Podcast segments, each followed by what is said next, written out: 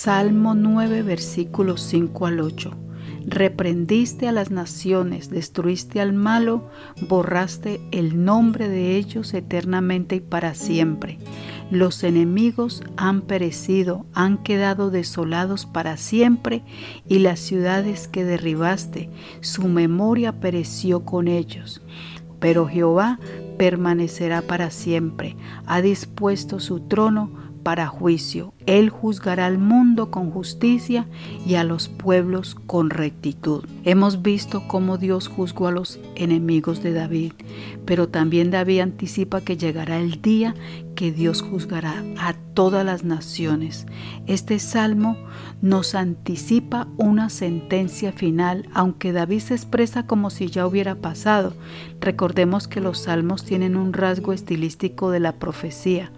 David en muchas ocasiones habla de juicio al mundo, a las naciones y ciudades que se olvidan de Dios, que han querido vivir una vida totalmente independiente de Dios.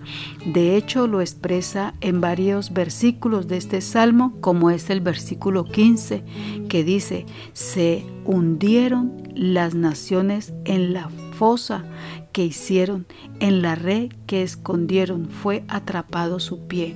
El versículo 17 dice, los malos serán trasladados al infierno y todas las naciones que se olvidan de Dios. El 19 dice, levántate, oh Jehová, no se fortalezca el hombre, sean juzgadas las gentes de delante de ti. Y el 20 dice, pon Oh Jehová, temor en ellos, conozcan las naciones que no son sino hombres. Mil años después del tiempo de David, el apóstol Pablo también citó estas palabras en Hechos 17, versículo 31, y él dijo, Él juzgará al mundo con justicia. Por ahora, la maldad está aumentando y aumentando y podemos ver que el malo avanza y avanza y pareciera que el mal quedará impune. Pero cuando Dios ejecute su sentencia, ya no habrá más misericordia ni gracia, como cuando vino el juicio para Sodoma y Gomorra por causa del pecado.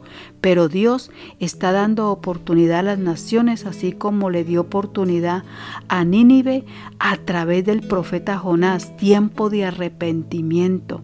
Dios es justo en su juicio y nuestra tarea como seguidores de Cristo es compartir la palabra de Dios, una palabra de arrepentimiento. El mensaje que predicaba Juan el Bautista, arrepentidos porque el reino de los cielos se ha acercado. La gran comisión nos envía hacia todas las naciones y estos son medios que Dios nos da o nos da la oportunidad o nos ha permitido para que el Evangelio se expanda a todas las naciones. David continúa diciendo, pero Jehová permanecerá para siempre. El salmista pasa a hablar de la perpetuidad del reinado de Dios en contraste con el corto tiempo de usurpación del enemigo. Apocalipsis 12, versículo 12 dice, por lo cual alegraos cielos y los que moráis en ellos. Ay de los moradores de la tierra y del mar, porque el diablo ha descendido a vosotros teniendo grande ira, sabiendo que le queda poco tiempo. Satanás sabe que está definitivamente perdido que será derrotado dentro de poco tiempo. El trono de Dios descansa en la justicia, así como en el poder. Cada triunfo de lo justo sobre lo injusto ahora es una garantía del juicio final en justicia. Dios te bendiga.